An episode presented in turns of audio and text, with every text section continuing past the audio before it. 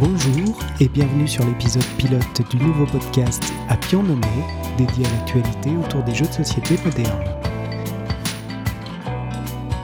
On y parlera des nouveautés, évidemment, de coups de cœur, de déceptions peut-être parfois, des rumeurs, et j'aimerais aussi à l'avenir y accueillir des invités. Je m'appelle Nicolas, je suis le gérant d'un café ludique à Montluçon, dans l'Allier. Café, c'est avant tout un lieu de convivialité, de partage, d'autant plus lorsqu'il est ludique. Dans le contexte actuel, comme tous les autres cafés de France, nous sommes malheureusement fermés, et l'idée m'a donc traversé l'esprit de partager d'une manière alternative cette passion pour les jeux de société.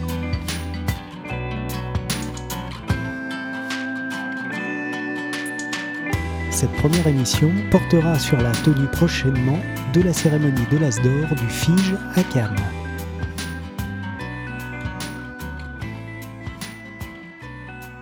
Le FIGE, c'est le Festival international des jeux qui se tient annuellement pendant trois jours au Palais des Festivals et des Congrès de Cannes, depuis 1986.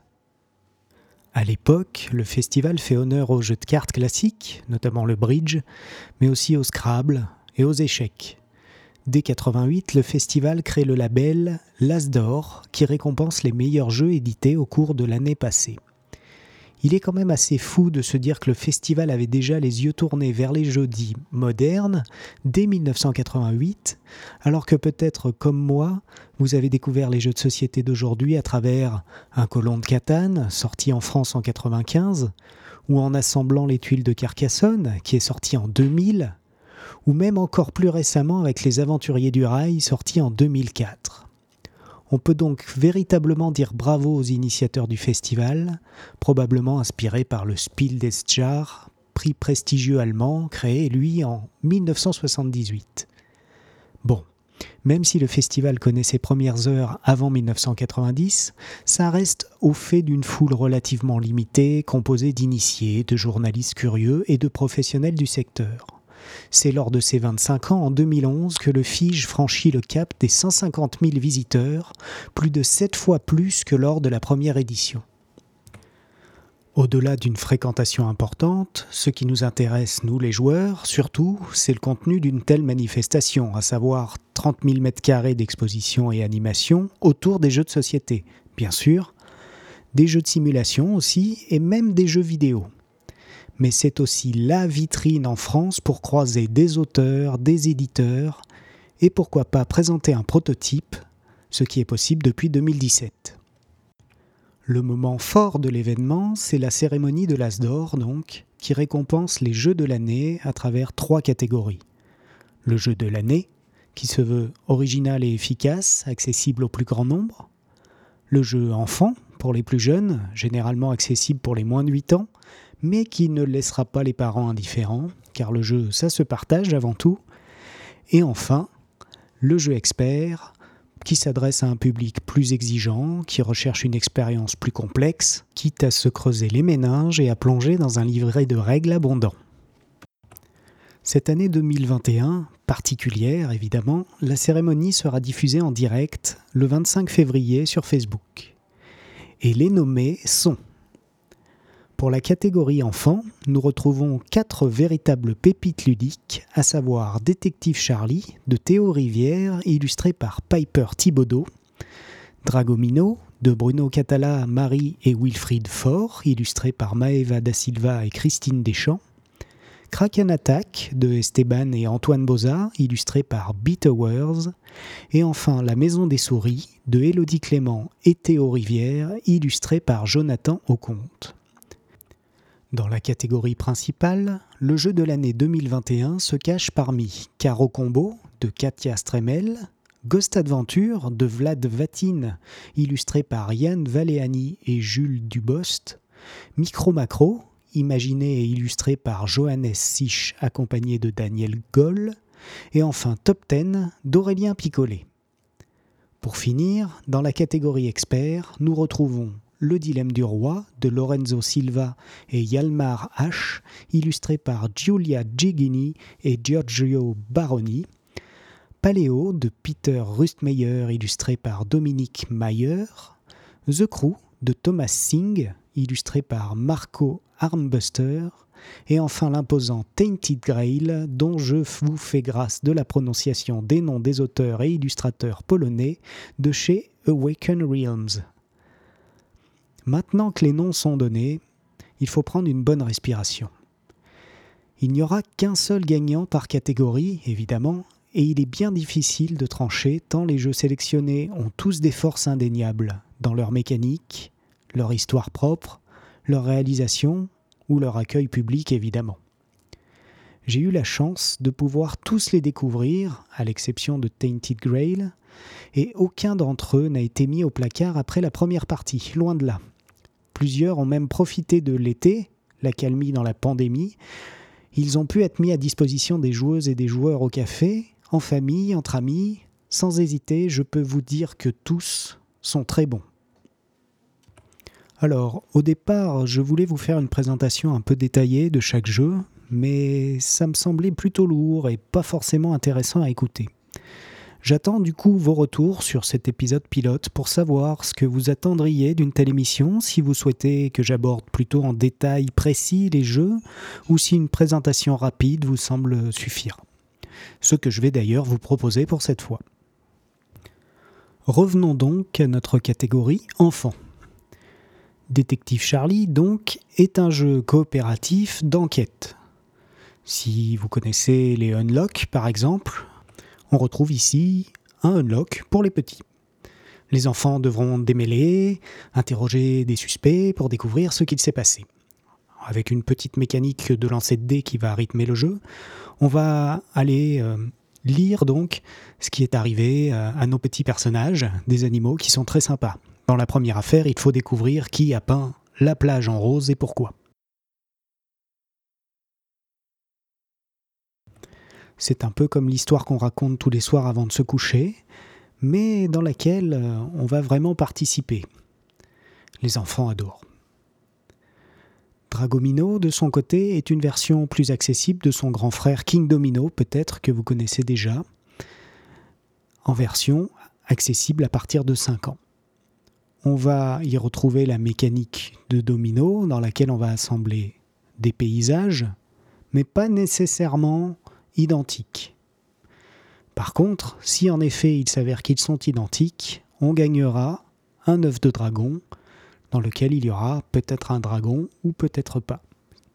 Celui qui aura le plus de dragons à la fin de la partie gagne la partie. Kraken Attack est un jeu familial, coopératif, dans tous les sens du terme, à commencer par le fait qu'il a été imaginé par Antoine Boza, auteur français dont vous connaissez peut-être le nom, puisqu'il a fait Seven Wonders ou Takenoko, et il a fait cette fois Kraken Attack avec son fils Esteban. C'est un jeu dans lequel on défend son bateau pirate d'une attaque d'un poulpe nommé Bicolore. On aura du lancer de dés, des cartes à action que les joueurs vont jouer.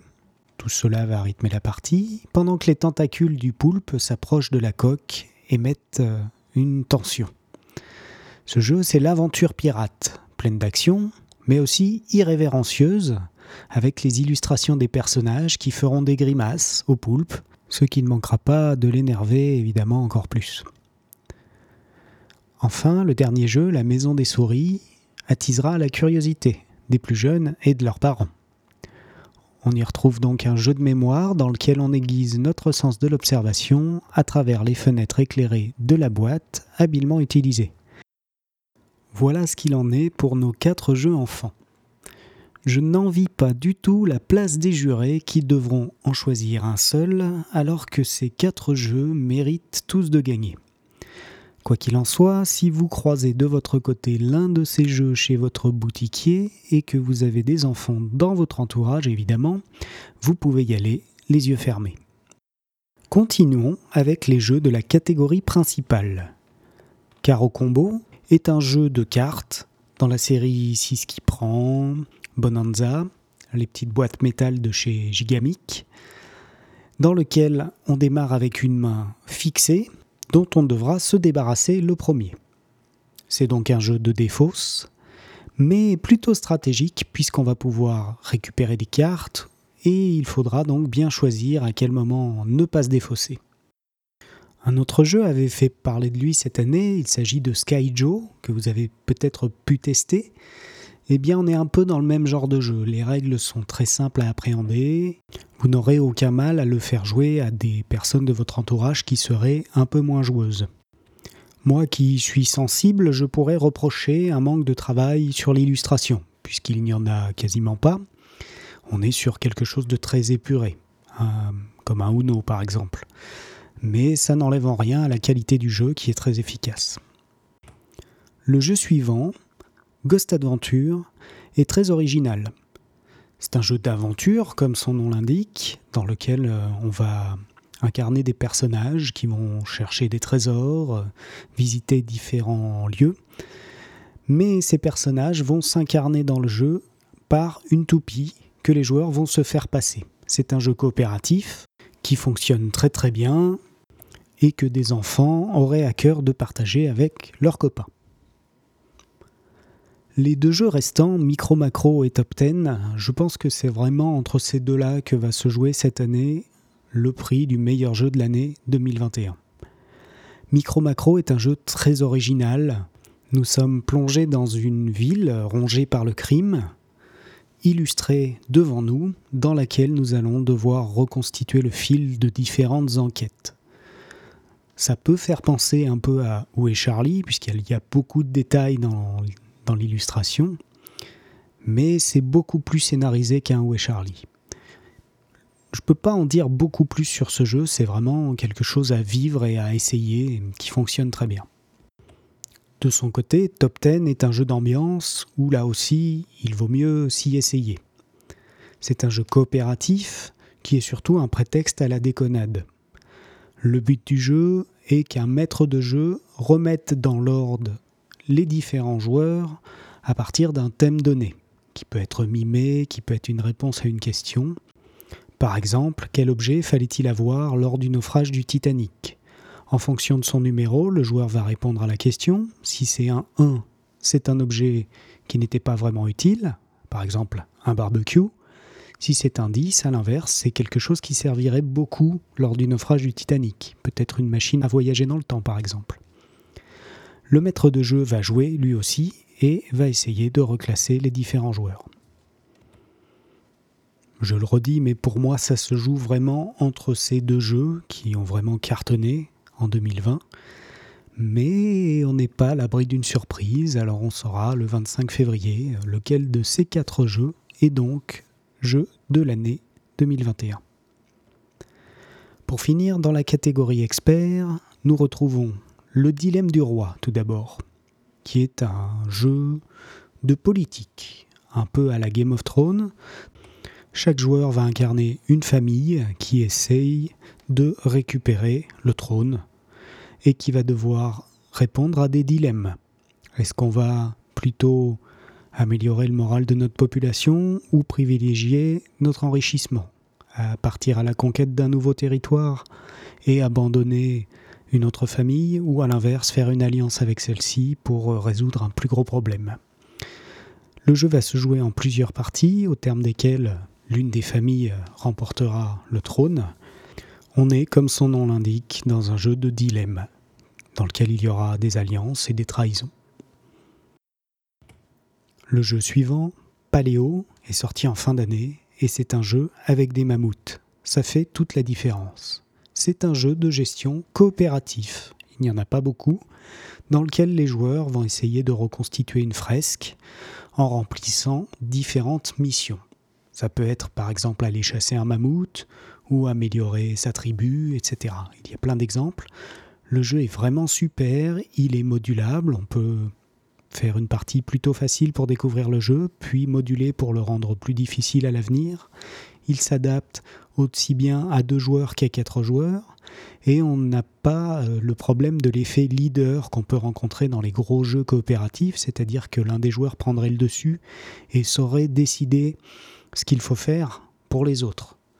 Là, on est quand même libre de faire ce qu'on veut, et on n'est pas obligé d'ailleurs, même si c'est coopératif, de toujours aller aider les voisins. Tiens, moi, ce tour-ci, j'ai vraiment envie d'aller à la chasse aux mammouths. Et eh bien tant pis, j'y vais, que vous me suiviez ou non.